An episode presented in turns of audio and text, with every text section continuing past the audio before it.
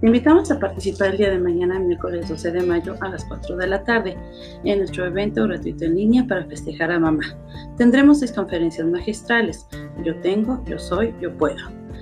Mito, Madres Abnegadas, el impulso de la autoestima, Mujer fortalecida en pandemia, rol materno en la ciberseguridad y el autocuidado para mamá. Contaremos con dos grandes estrellas musicales, Luis Alfredo Jiménez, nieto del león mexicano José Alfredo Jiménez y el romanticismo de Luis Daniel el Príncipe. Acompáñanos, envíanos un correo electrónico a radioinvolucrate.gmail.com y te enviaremos el enlace para que te conectes el día de mañana. No faltes. We invite you to participate tomorrow Wednesday, May 12 at 4 o'clock in our free online event to celebrate mom. We will have six keynote conferences. I have, I am, I can. Meet self-sacrificing mothers, the boost of self-esteem, woman strengthened in pandemic, maternal role in cybersecurity, and self-care for mothers. We will have two great musical stars, Luis Alfredo Jimenez, grandson of the Mexican idol Jose Alfredo Jimenez, and the romanticism of Luis Daniel El Príncipe. Join us. Send us an email to radioinvolucrate.gmail.com and we will send you the link to connect tomorrow. Don't miss.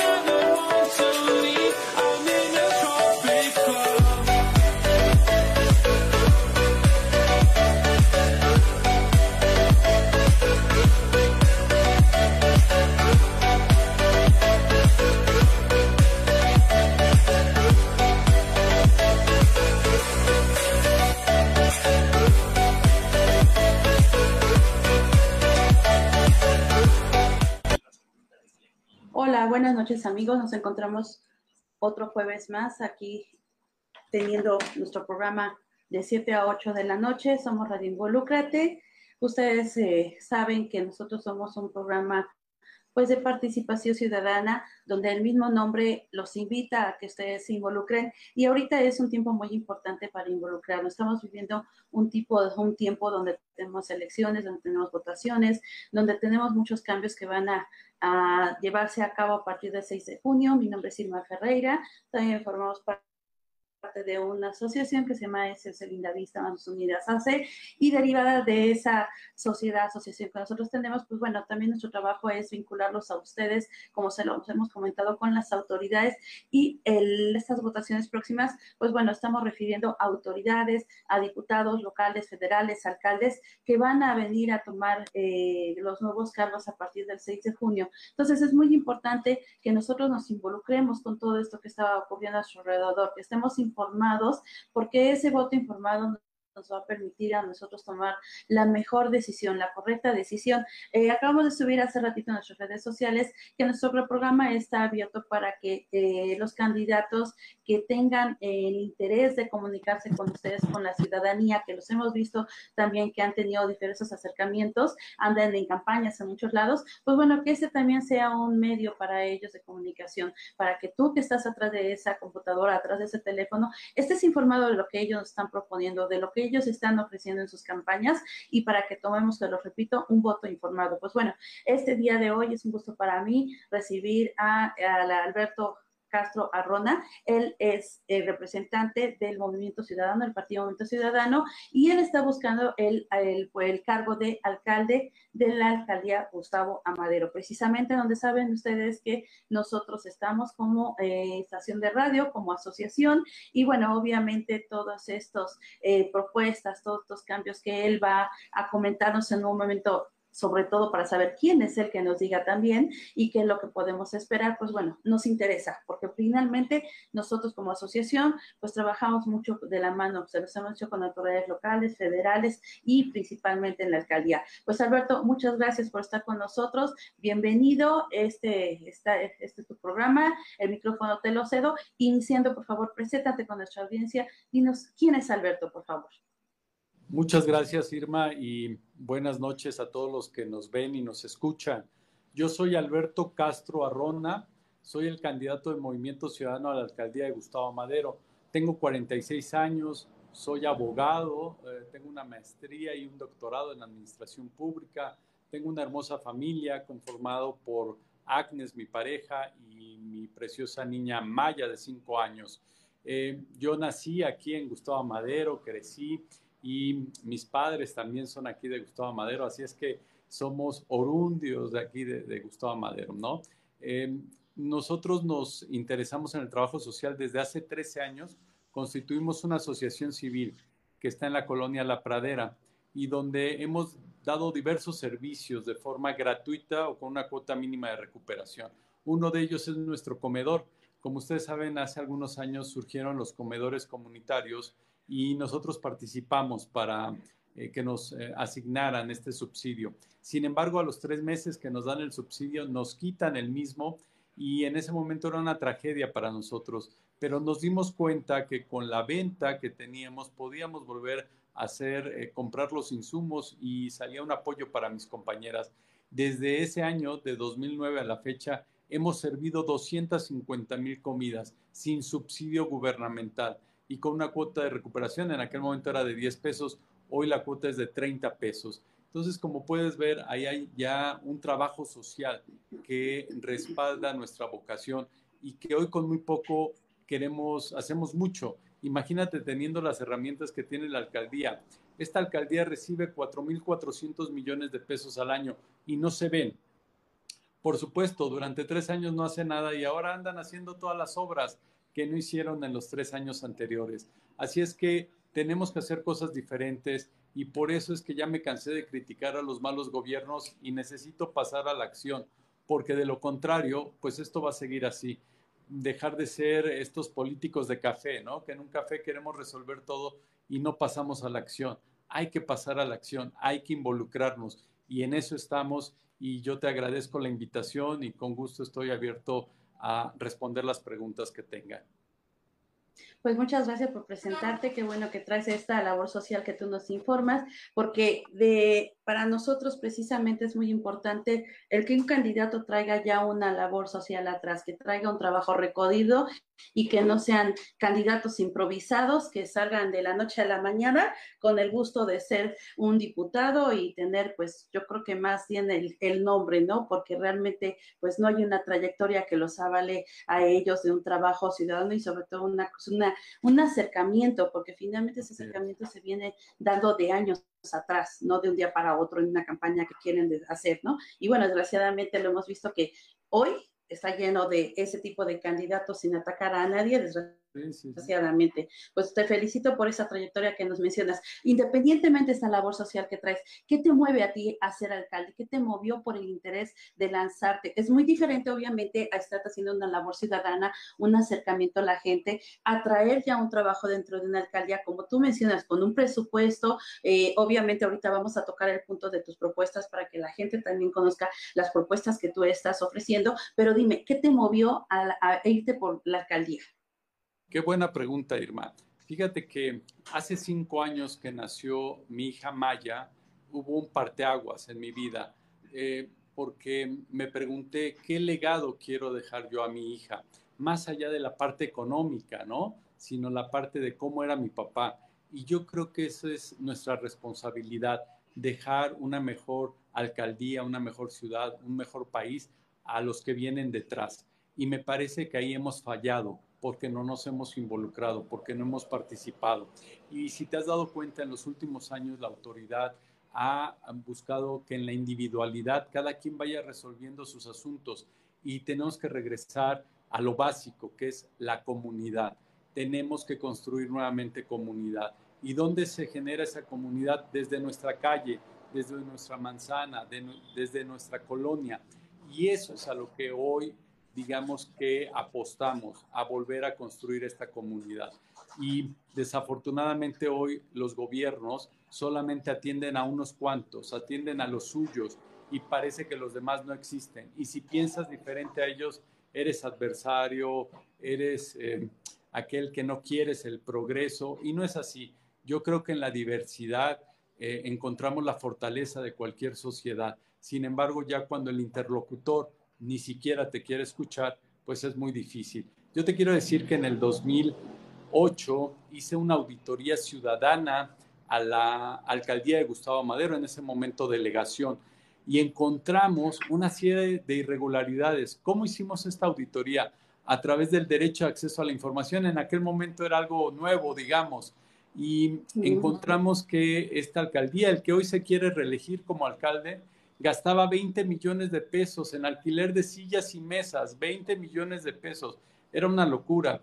O gastaba 2 millones de pesos en bocadillos, o compraba carteras de piel 500 mil pesos, o pagaba mariachis, o hacía gastos que eran innecesarios. Y nosotros documentamos todo eso. Y hoy ese mismo personaje se quiere reelegir. Oye, llevan 20 años dos familias. No puede ser, tenemos a cambiar eso. No puede ser que sean los únicos.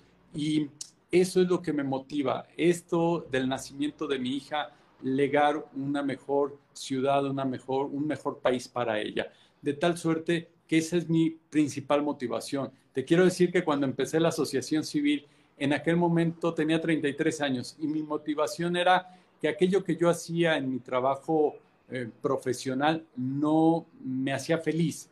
Y entonces yo me hice una pregunta, si yo fuera Slim, ¿a qué me dedicaría quitando lo lúdico? Eh, pues decidí que era constituir una asociación civil y ayudar a la comunidad. Y eso es lo que venimos haciendo. Entonces, por eso empecé mi asociación civil y hoy por eso me involucro en la política, porque quiero dejar un mejor país para mi hija y los niños. ¿Puedes tú entender que hoy las políticas públicas desaparecieron para la primera infancia? De 0 a 6 años se terminaron las estancias infantiles, en el caso de la ciudad los CENDIS, ¿no? Que había, eh, eh, ya no hay estos apoyos económicos y es ahí donde los países de primer mundo apuestan a eso, pero aquí parecería que no existen y creo que desde la alcaldía podremos hacer mucho para esas políticas de 0 a 6 años, ¿no? Y hace unos días alguien me decía, oye Alberto, no solamente de 0 a 6, sino desde que la mamá decide que va a tener su embarazo, desde ese momento hay que apoyar también para que cuente con todo y que no carezca en ese embarazo de lo indispensable. Así es que esa es mi motivación, Irma, y vamos para adelante. Pues te felicito por esos comentarios que nos estás dando. Otra pregunta, por lo que estoy viendo de tus palabras que nos estás indicando, para ti tiene un valor significativo la participación ciudadana, así como para nosotros la ha tenido porque precisamente es la labor que nosotros desempeñamos. Eh, hay unas cosas que yo a veces critico de los, de los políticos, de los candidatos, que en campaña, bueno, son, pero lindos, hermosos, preciosos, cercan a toda la gente y, y mira, conviven y comulgan con todo el mundo, pero ya después que están en sus puestos, puertas cerradas, eh, no tienen ya acercamiento con la gente, la empatía que tuvieron ya no la tienen. Eh, con tus palabras que me estás dando, me estoy dando cuenta que para ti la participación ciudadana tiene otro enfoque. Para ti, ¿qué es la participación ciudadana? ¿Qué va a pasar después de ese acercamiento que estás teniendo ahorita en campaña una vez que ya tú pudieras tener el cargo? Sí, te comentaba, en esta asociación que tenemos desde hace 13 años, es un ejercicio que hacemos de manera cotidiana. Te quiero platicar un caso. Hace algún tiempo va un amigo de la colonia Providencia y me dice, oye Alberto, fíjate que en nuestra calle hay muchos asaltos y hemos tratado de poner cámaras y no nos hemos podido organizar eh, porque algún vecino no se lleva con el otro, porque no le cae bien. Me dijo, puedes con tu organización ir y organizarnos para poner las cámaras? Le dije, sí, claro. Dos compañeras de la organización nos ayudaron, fuimos, convocamos a reuniones, eh, los vecinos presentaron proyectos y en un lapso de un mes ya tenían sus cámaras, solamente era organizar a los vecinos y la autoridad ya no hace esto. Y algo que tú mencionabas, el político cuando está en campaña te ofrece todo y parecería que tiene la varita mágica para resolver y eso es falso. Aquí se trata de un binomio entre la autoridad y la ciudadanía. No se puede resolver el asunto solamente por parte de la autoridad o solamente del ciudadano. Tiene que haber el, eh, esta, digamos, eh, compromiso de, ambas partes. Yo te quiero decir, siempre comento eh, que aquel chiste donde llega el candidato y dice en una población, y vamos a hacer el puente sobre el río, y un asesor le dice, oiga, aquí no hay río, pues les hacemos el río y les hacemos el puente. Entonces, no, se trata de que realmente quién tiene la solución, pues quien vive en ese lugar. Por ejemplo, el caso de seguridad, pues no es lo mismo Cuautepec que Lindavista, que Cuchilla, que San Felipe. Cada espacio, ¿no? Habrá generalidades, pero cada lugar los vecinos, la autoridad se tiene que organizar para atender los asuntos de manera particular. Yo te quiero decir, frente a donde tenemos la asociación, que es la calle de Avenida de los Pinos, que divide la colonia La Pradera y Ampliación Providencia, hoy todos los días pasan para guardar y en la mañana sacar los camiones del Metrobús. Bueno, sí, en el Metrobús hicieron todo el reforzamiento, ¿no? El cemento, todo esto para, para que dure, pero en nuestra calle no. Imagínate cómo está la calle después de que pasan todas las mañanas y todas las noches el metrobús para encerrarlo. Entonces, oye, ¿y por qué aquí no lo hicieron? Ah, no, pues ahí se les olvidó. Entonces, nosotros como vecinos tenemos que decirle a la autoridad, oye, aquí hace falta este tipo de pavimento. ¿Por qué? Porque pasan muchos de estos camiones muy pesados y que van maltratando el pavimento. Pero entonces, reitero, la participación ciudadana va a ser el eje central de nuestra administración. No haremos nada sin que esté acorde. Yo no sé si has visto hoy esta construcción del cabrebús, no sé si has visto dónde están colocadas las bases, ¿no?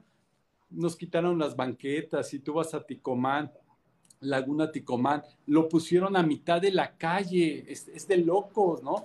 Entonces, yo sí creo que ahí se tiene que tomar en cuenta al ciudadano, al vecino, e ir construyendo la autoridad y el ciudadano la solución a todos los asuntos que nos aquejan.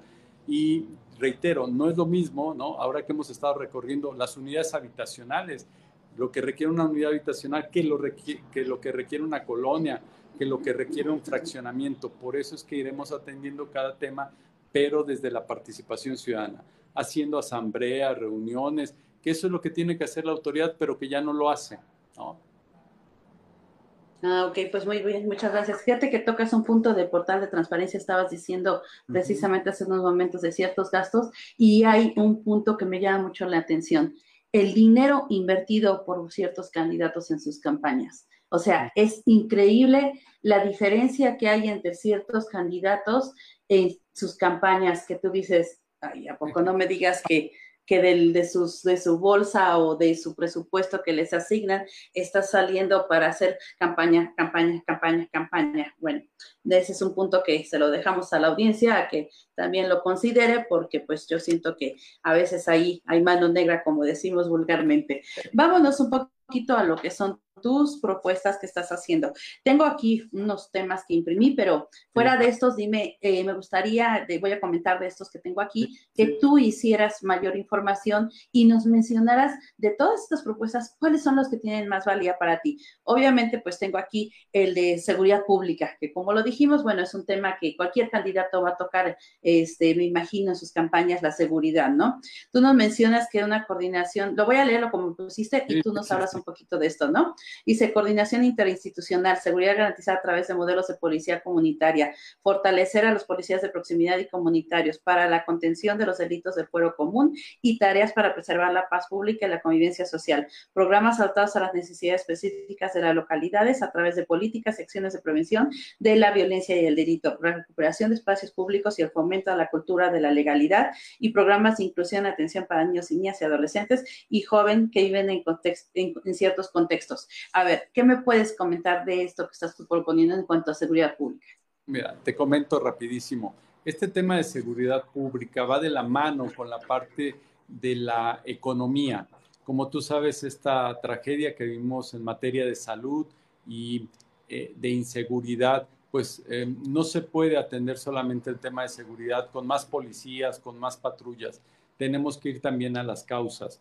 Yo te quiero decir, en Gustavo Madero, eh, en el último censo económico había 48 mil unidades económicas, es decir, negocios desde la tiendita, desde la estética, el taller, y hay un cálculo de que han cerrado más de 5 mil de estos negocios en, este tiempo de pandemia. Entonces, para poder atender el tema de seguridad, tenemos que reactivar la economía, porque ¿qué pasa con toda esta gente que queda desempleada?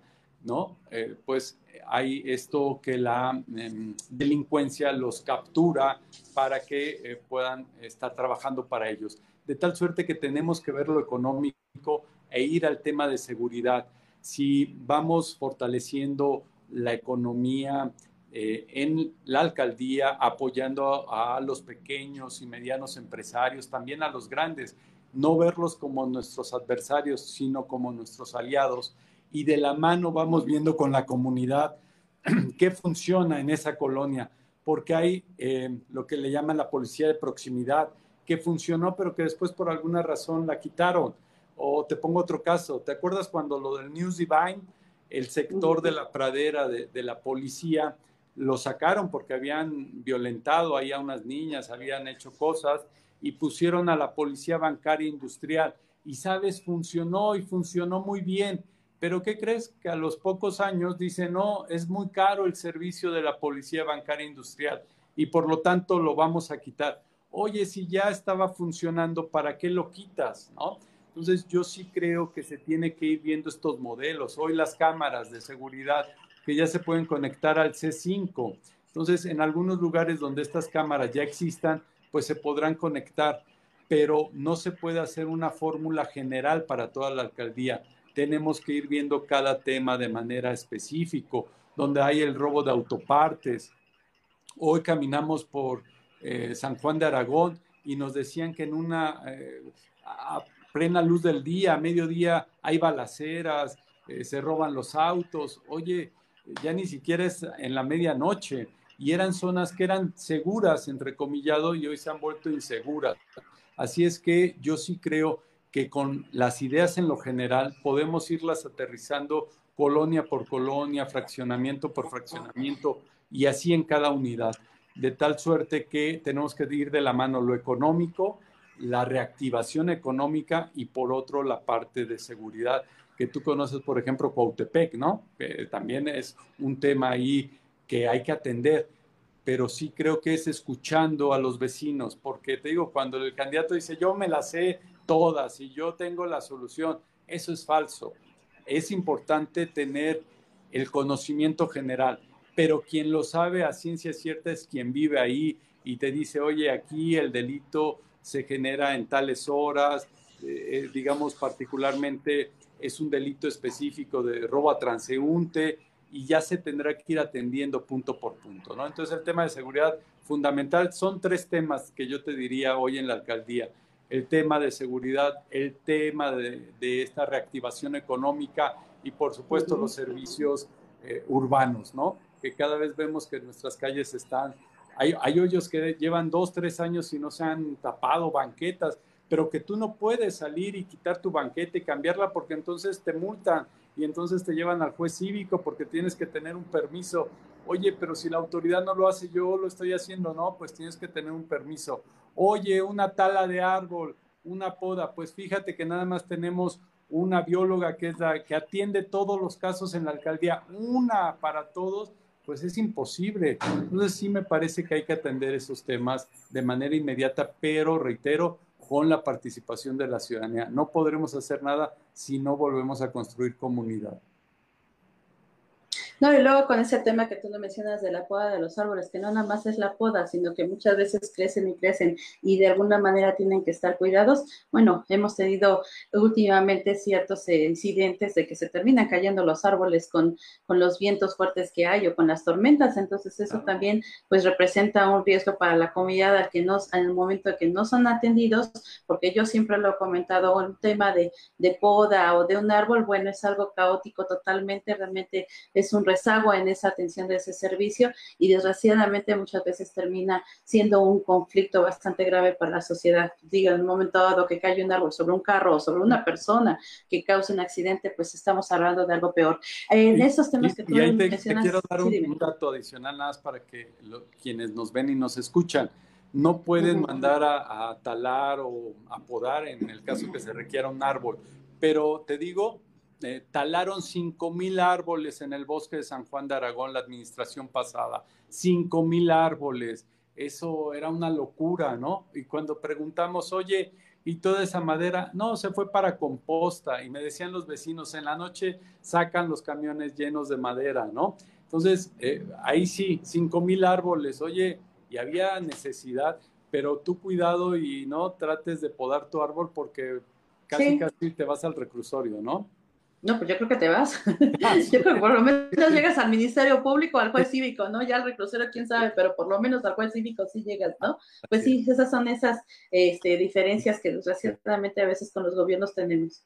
Sí, claro, totalmente. Eh, hay otro tema también que me interesa que nos comentes, este, que yo creo que también es un tema importante dentro de lo que es la calidad Gustavo Amadero, la movilidad. Eh, tenemos, por ejemplo, lo que es Linda Vista, pues lleno de colegios, tenemos el Metrobús, tenemos el cablebús, como tú mencionas que ahorita viene, tenemos ciclovías en lo que es Calzada de Guadalupe, que creo que no ha funcionado al 100 porque siempre hay carros estacionados en la ciclovía. ¿Qué eh, nos puedes comentar del tema de movilidad para la alcaldía Gustavo Madero? Yo, yo te diría ahí que tenemos un proyecto para generar esta cultura donde eh, los niños puedan hacer el uso de la bicicleta. Muchas veces eh, el niño no se mueve en la bicicleta porque ni siquiera tiene la bicicleta. Entonces la autoridad tiene que ayudarles proporcionándoles este, esta bicicleta, dándoles un curso, no solamente es ahí está la bicicleta, dándoles un curso, capacitación, junto con las escuelas, involucrando a los papás, para que no sea una actividad solamente de fines de semana, el domingo salimos a un paseo ciclista, sino que se vuelva una cosa rutinaria, que puedan ir de su casa a la escuela en bicicleta, que en la escuela puedan eh, dejar la bicicleta y regresar a casa en ella. Entonces tenemos un programa para poder empezar a proporcionar estas bicicletas a los eh, eh, niños, pero involucrando a los papás, dándoles esta cultura de vialidad y de movilidad. Eh, ¿Qué hay otro proyecto que tenemos? Estos corredores. Es importante generar estos corredores peatonales. Como tú sabes, la zona de la Basílica, ¿no? Donde nos ha faltado detonar la parte turística, pues empezar a ver estos corredores para que ahí la gente vaya y se pueda trasladar de un punto a otro sin la necesidad de tomar un vehículo como tal y poder hacer, como en muchos países se dan, estos corredores comerciales, culturales, que hoy, en el caso de la alcaldía, tenemos lugares donde se puede hacer. El otro sí, que esos corredores, perdón que te interrumpa, también como dices, ayudan y fomentan la economía de la alcaldía, porque finalmente eh, tú das un atractivo más para el turismo. ¿Y, qué más dentro de lo que es eh, la basílica, que es un punto, pues bueno, de concentración de, visitantes tanto nacionales como internacionales? Si quieres, ahorita en el siguiente punto te platico sobre el turismo que tenemos que detonar acá. Y te decía, estos corredores donde se pueda generar toda la economía, la gente pueda salir y recorrer, eh, hacer nuevamente el ciudadano suya las calles, ¿no? suyas, estos corredores. Yo le decía a alguien, oye, ¿por qué aquí no tenemos estas estaciones de bici como en otras alcaldías, no? Bueno, pues también generar eso. Y será porque la empresa, eh, como ve sus intereses, dice, no, ahí no, porque no nos conviene. Bueno, pues la autoridad tiene que ver ese tipo de estaciones para que cualquiera con su tarjeta pueda llegar, tomar una bici y trasladarse. Por supuesto, ver dónde sí funcionan las ciclovías, porque hay lugares donde no, eh, pero tratar de ir incorporando más ciclovías. ¿Qué es importante también? La parte de la movilidad, pero también de ya autos no em, de combustible, sino eléctricos, ¿no? Ir fomentando esto, principalmente la alcaldía. Cualquier vehículo que compre tendrá que ser eléctrico, tenemos que ir hacia allá, pero no podemos pedirle a los demás que lo hagan si uno no lo hace. Yo hace tres años le preguntaba a la autoridad, oye, ¿cuántos vehículos eléctricos has comprado? Y el gobierno de la ciudad había comprado no más de 15 vehículos en ese momento. Decías, oye, no puede ser. Eh, entonces hay que ir a ese tipo de acciones para que con el ejemplo ir apoyando a otros sectores para que cambien a ese tipo de vehículos, de tal suerte que toda esta movilidad tiene que ser algo integral que hagamos nuestra la bicicleta, que hagamos nuestros estos corredores y finalmente que busquemos esta movilidad no motorizada o de combustible como tal, ¿no? Aquí hay un punto también que tú comentas dentro de tus propuestas y a mí me hace, me parece muy interesante. Digo, a lo mejor la ciudadanía desconoce esto eh, figura que hay dentro de las alcaldías, pero para mí de alguna manera sí me parece representativa y importante. Y desgraciadamente siento que en estos momentos está muy desperdiciada esa figura. Eh, yo creo que de los concejales que están dentro de la alcaldía, muy pocos son los que trabajan.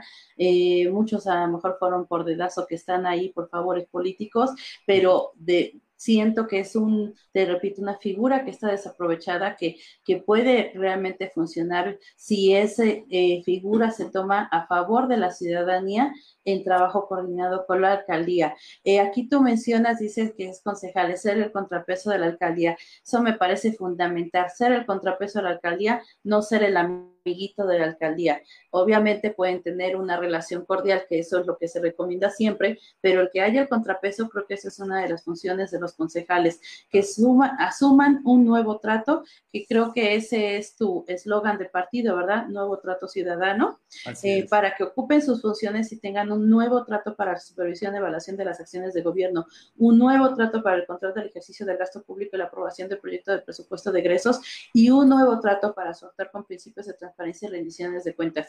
Dinos un poquito más esto que le, leí, por favor. Te, cuento la figura esta de los concejales. Eh, surge muy, muy bien esta idea para que el alcalde tuviera un contrapeso, pero fíjate que siempre en las letras pequeñas está el truco y resulta que el alcalde que gana ingresan seis concejales para él y digamos que la oposición solamente puede tener cuatro concejales, de tal suerte que el alcalde tiene mayoría y estos cuatro, por más que traten de hacer este contrapeso, pues finalmente en la votación ganan los seis. De tal suerte que tenemos que ir a hacer ese contrapeso, sí, real ahí, pero también necesitamos que los legisladores cambien la ley para que no el alcalde tenga la mayoría porque si no va a pasar un poco lo que sucede hoy en el Congreso, ¿no? En esta sobrerepresentación, cualquier cosa que envía el Ejecutivo pasa y ni siquiera se discute.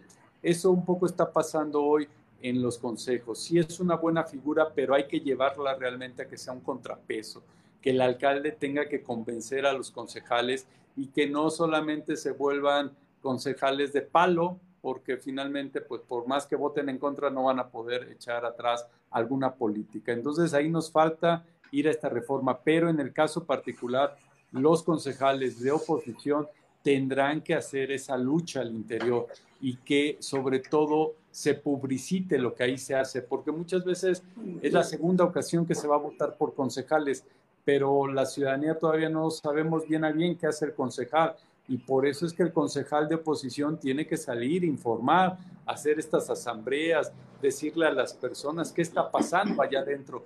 Pero parece que pues eh, son cooptados por la propia autoridad y ya, ¿no? Se pierde esa figura. Entonces queremos que realmente el concejal sea este contrapeso. Y si logramos que estos cuatro, cuando menos, eh, den la lucha, se va a empezar a notar. Y si logramos que haya una reforma a la ley electoral, pues eh, donde la mayoría sean de oposición y no sea del alcalde, pues será mucho mejor. Entonces en esa ruta estamos y por supuesto que queremos desde Movimiento Ciudadano impulsar esas reformas.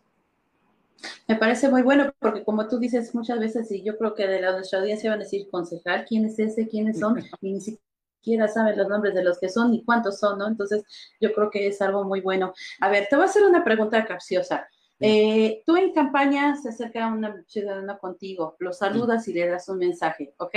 Entonces, si llegas tú a tu cargo de alcalde, ese mismo ciudadano se va a llegar a acercar a ti y te va a saludar. Tu mensaje va a ser el mismo de acercamiento, de bienvenida, va a ser diferente. Dime cómo lo saludarías antes y el después. Claro, yo te quiero decir cómo va a ser, eh, digamos, la actividad una vez que sea el alcalde. Todas las mañanas, desde las 8 de la mañana hasta las 3 de la tarde, estaremos en la calle. Los servidores eh, públicos de confianza, si nos apoyan los de base, pues qué bueno, pero si no los de confianza, que son más de mil, imagínate mil servidores públicos trabajando en las mañanas en la comunidad. Hoy no sé si sepas, pero yo ya estoy barriendo las calles y la escoba me cuesta 20 pesos. Y andamos ahí recorriendo y le digo al vecino, vecino, ya andamos barriendo, pero queremos barrer a los malos políticos.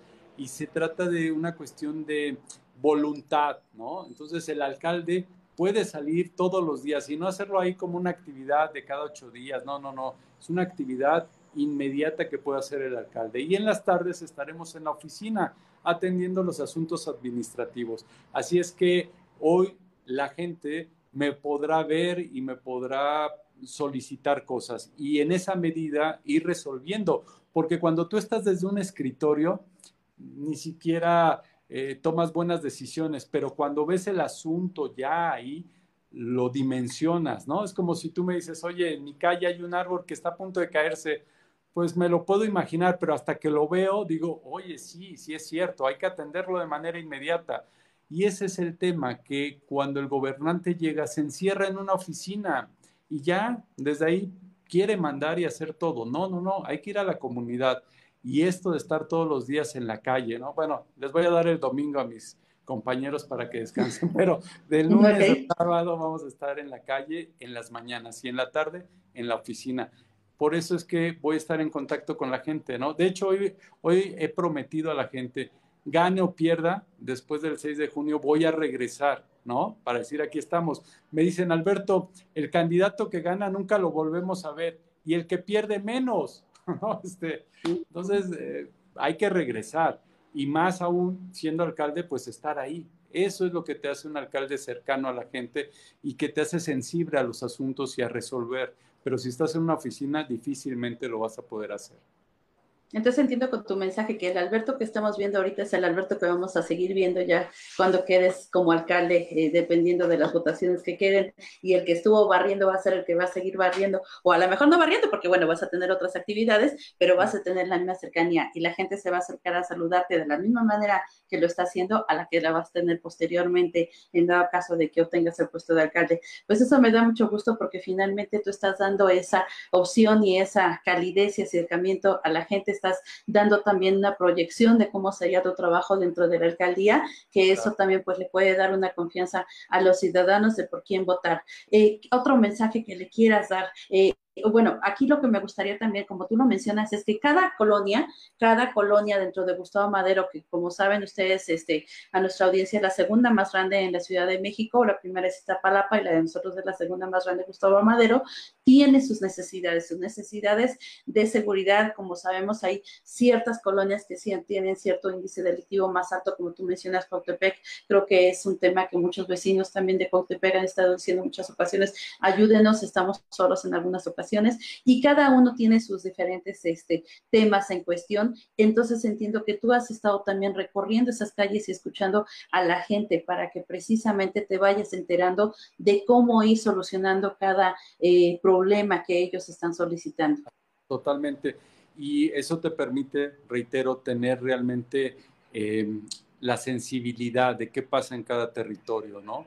Y yo te decía hace unos minutos, el tema de turismo. Oye, tenemos aquí mm, la Basílica de Guadalupe, y nosotros no hemos podido hacer que se haga un detonador de eh, desarrollo económico. No tenemos estos hoteles donde el turista pueda llegar, quedarse aquí tres días y desde aquí pues ir a visitar Teotihuacán, ir, ir hacia Cuernavaca, ir hacia Puebla, ir a, ¿no? a estas ciudades. Simplemente la basílica. Claro, por supuesto. Yo, te, yo le decía a alguien el otro día, oye, ni siquiera hay un estacionamiento para los autobuses. Eh, le decía, eh, nosotros, eh, México como tal, y en el caso de la ciudad, estamos dentro de los seis países que reciben mayor turismo religioso e ingreso. Sin embargo, no hemos sabido, en el caso de la alcaldía, capitalizar todo eso. No hay hoteles, no hay la infraestructura para que ahí llegue el turista. Es como cuando uno dice, oye, voy a ir a Tierra Santa o voy a ir al Vaticano. Es, así deberían de ser los turoperadores, estos paquetes dijeran, voy a ir a la Basílica de Guadalupe y al ir a la Basílica pues voy a conocer la ciudad y voy a conocer sus alrededores, pero no hay esta infraestructura y creo que los últimos años los gobiernos no han eh, detonado esa inversión para que exista esta infraestructura. Entonces tenemos ese gran potencial, pero que no lo han eh, sabido orientar, que no han traído la inversión. Hoy platicaba con algunos empresarios y me decían, Alberto, es que no invertimos ahí porque nosotros tenemos la información y olvídate, quieres hacer algo y te llegan a extorsionar. Ayer estaba con un taquero y me decía, oye, me cobran 20 mil pesos para que yo pueda seguir eh, con mi negocio. En fin, dice, eh, nada más cambió un poco la corrupción. Eh, me decían, es un poco como el doctor, los similares, ¿no? Es lo mismo, pero más barato. Dice, antes te cobraban 80, hoy te cobran 20, pero siguen en la misma corrupción. Eso lo tenemos que terminar, pero detonar la parte turística. Y creo que ahí, imagínate, 12 millones de personas vienen, ¿no? ¿Cuántas más podremos traer del extranjero? Y que la alcaldía se vuelva segura y tenga toda esta infraestructura es algo en lo que tenemos que apostar, pero de la mano con el empresariado. No lo podemos hacer solo. La autoridad no, no, no va a invertir, pero sí va a poner las condiciones para que esa inversión se dé. Así es que... Sí, porque reactivas la economía, reactivas restaurantes, reactivas todo lo que ahorita en pandemia ha estado pues rezagado o dormidas en ciertas actividades. Mira, tenemos unos comentarios aquí en la página. Dice Carla, Carla Rivero, Alberto Castro, Arrona ha demostrado un gran compromiso por su comunidad, conozco muy bien la actividad, eh, la, ah, no, conoce muy bien la alcaldía, mi voto para Arrona. Cristina, Cristian RG, dice yo voy con Arrona Castro con Castro, Alberto Castro Arrona y Margarita Sánchez arriba, nuestro candidato para la GAM. Pues bueno, gracias por estar siguiendo nuestra transmisión. Si tienen ustedes igual alguna pregunta que hacer al candidato, pues con todo gusto pónganla aquí en comentarios en la transmisión de nuestro programa y pues bueno, yo estoy segura que Alberto nos va a dar una una respuesta a estas eh, preguntas que ustedes nos hagan. Pues bueno, me parece muy interesante todo lo que tú estás mencionando. Eh, nosotros, pues bueno, nos da mucho gusto saber todo este compromiso que traes y todas estas propuestas y sobre todo que es un trabajo ciudadano, un trabajo de participación ciudadana, de no de ahorita, como tú mencionas, bueno, eso también te lo felicito que digas ganes o no ganas, vas a seguir presente y no vas a desaparecer. Y eso yo creo que también es de alabarse que tú lo estés mencionando. Pues me da mucho gusto que hayas aceptado esta participación y, bueno, seguirás, supongo, trabajando en campaña. ¿Hasta cuándo es que tienen permitida el trabajo de campaña ustedes como candidatos? Eh, tres días antes de la elección tenemos que suspender. Así es que nosotros estaremos suspendiendo ya el día 2 a medianoche para que del 3 al 6 se pueda tener este silencio. Así es que todavía nos quedan más de 20 días de campaña que van a ser muy intensos y que tú lo decías muy bien, a comparación de los otros partidos que se vuelve grosero lo que hacen en su publicidad, cuánta propaganda tiran eh, y finalmente las brigadas, ¿no? Mm, no quiero decir los partidos, pero me decían de un partido que paga dos mil pesos a cada brigadista y cuando ves al candidato trae 80 brigadistas que lo siguen, dices, ¿de dónde sacan tanto dinero? ¿no? Ese dinero lo deberían de ocupar para resolver los asuntos y no andar tirando basura, ¿no? O espectaculares, oye, un espectacular cuesta 120 mil pesos y los ponen y ponen varios. Eso me parece que es grosero y más en una situación en la que estamos hoy de esta pues pandemia, ¿no? Donde eh, la propia autoridad ha perdido esta sensibilidad para las gentes que han fallecido, ¿no? detrás de cada uno de ellos ha habido una historia, eh, fueron hijos, fueron hermanos, fueron pareja, fueron padres, y parece que ya es un número más. Yo sí creo que tenemos que reflexionar en ese tema y también para aquellos que eh, padecieron esto del COVID, cómo los apoyó la autoridad. Yo, llegando a la alcaldía, veremos cómo apoyamos a todos aquellos que en su momento pues tuvieron que pagar oxígeno, medicamentos, que no fueron a trabajar durante 15 días, porque ahí la autoridad parecería que pues eh, ni los ve ni los oye. Entonces no podemos ser tan insensibles e indiferentes. Igual con el empresariado te decía cómo reactivar la economía. Así es que hay mucho trabajo y yo espero que con el apoyo de todos em, los maderenses y con su voto cambiemos las cosas. De lo contrario, esto va a seguir igual. Si seguimos votando como se ha hecho en los últimos años, pues el asunto no va a cambiar. Estos personajes solamente se pasan de un partido a otro, pero siguen siendo los mismos, ¿no? Parece que hay impunidad, parece que los que salieron la vez anterior lo hicieron súper bien y los que están hoy no hay denuncias contra los otros y en fin, me parece que eso está más que negociado, está más que platicado. Por eso sí requerimos participar y ser oposición y no una oposición solamente por serlo, sino para mejorar con propuesta. Eso es lo importante. Menciónanos tus redes sociales, eh, hay una manera de que se comuniquen contigo, si quieren saber de tus propuestas, ¿dónde pueden localizar toda tu información, por favor? Muy bien, tenemos nuestras redes sociales como, eh, me tienen como Alberto Castro Arrona. Mi segundo apellido es Arrona, pero es el que la gente recuerda de manera fundamental. Entonces así nos pueden encontrar eh, tanto en Facebook como en Twitter en Instagram, ¿no? Como Alberto Arrona en Instagram, de tal suerte que ahí nos sigan. Y hoy les quiero decir también que tenemos ya un canal de YouTube que se llama El Bochilango.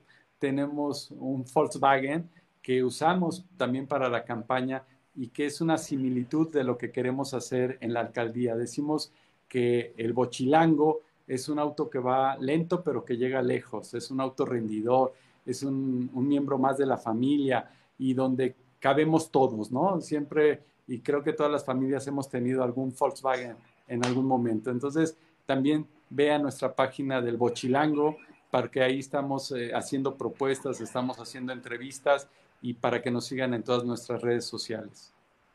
De hecho, en nuestra red social de la página de Radio Involucra te subimos el video tuyo, que creo que por ahí nos lo silenció un poco YouTube por eso de los derechos de autor, pero ahí está tu, tu bocho en nuestras redes sociales ahí compartido. Y bueno, como tú dices, todo el mundo aquí no tuvo un bocho en esos tiempos, ¿no? Y de hecho eran de los carros que, que más aguantaban, yo creo que a la fecha siguen siendo los, los traían los taxistas y todo, porque eran, pero de trabajo duro esos carros es un auto confiable y así queremos que sea la, la alcaldía, que sea confiable, ¿no? Ah, pues me parece muy bien este, toda esta información que estás dando. Ya estamos casi a unos minutos de terminar. Te agradezco que hayas participado con nosotros, que tengas este acercamiento y este interés de participar con la ciudadanía. ¿Qué les dices a, la audiencia que nos está escuchando? ¿Qué, qué ¿Qué esperarían de Alberto? Ya te conocimos, cómo eras antes, cómo llegaste por, por, el medio de tu hija, que te fue un aliciente, un incentivo para que tú llegaras a este punto. Lo que estamos es, podemos esperar de ti dentro de la alcaldía ya al tener un cargo ahí como alcalde en las próximas elecciones, dependiendo de los resultados ciudadanos que se den. Y aprovechando eso, pues los invito a ustedes a la audiencia a que salgan a votar. Como dice Alberto, si queremos un cambio, hagámoslo. Y no no dejamos nada más nosotros espectadores que estemos juzgando y diciendo aquí no pasa nada y quejándonos y, y las cosas no van como queremos. Pues bueno, entonces vamos a involucrarnos, como somos Radio Involucrate, como dice Alberto, involucremos informémonos, traemos un voto informado, ahorita tienen esta información de Alberto, y seamos responsables y salgamos a votar. Sé que tenemos la pandemia, ya Elina estuvo con nosotros en un programa donde informó que van a ver todas las medidas sanitarias, eh, se va a hacer el uso de cubrebocas, va a haber eh, una fila para ingresar con cierto número permitido máximo de, votantes dentro de casillas. Entonces, bueno, no tengamos ese miedo, salgamos a votar para que nosotros tengamos, pues ahora sí, los candidatos que queremos tener dentro del poder y que al rato no nos estemos quejando de que no, no pasan las cosas como queremos y no hicimos nada en la votación. Dinos a este, ¿qué, ¿cuál sería tu mensaje ya casi de cierre del programa, por favor? Muy bien, pues eh, yo les agradezco la invitación, Irma, y les diría a todos que tenemos que participar. Solamente así se logran los cambios. Y hoy yo estoy convencido y, lo hago por una cuestión de vocación que eh, si no nos involucramos en la alcaldía, la ciudad, el país que estamos dejando a los que vienen detrás, les va a ser muy difícil. Por ello es que yo te pido que me ayudes con tu voto para que las cosas cambien. Y hoy mi trabajo social me respalda. No solamente es una cuestión, como bien señalabas tú, de campaña, de, ah, este se le ocurrió participar y, se apuntó, sino es ya un trabajo, es, es un antecedente. Y así como lo hemos hecho desde la Asociación Civil que se llama Poder Autónomo de México, lo vamos a hacer en la alcaldía. Reitero, con muy poco hacemos mucho. Hoy teniendo las herramientas haremos más, pero escuchando a la gente, no tomando decisiones desde un escritorio y comprometiéndome a trabajar todos los días desde la calle, desde el territorio, para resolver los asuntos y no desde un escritorio. Así es que muchas gracias. En verdad, síganos en nuestras redes sociales y aquí vamos a seguir.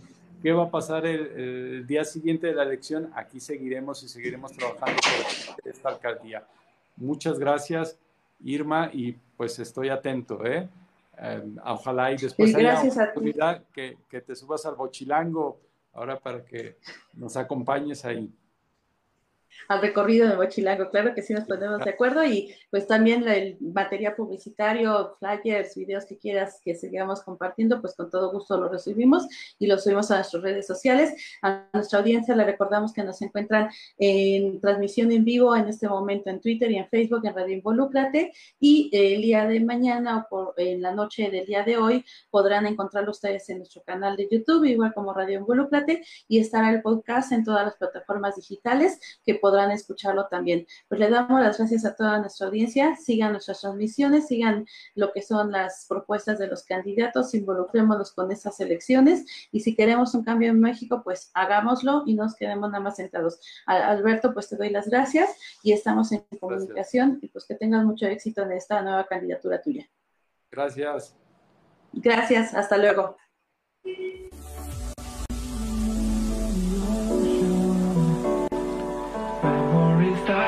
so hard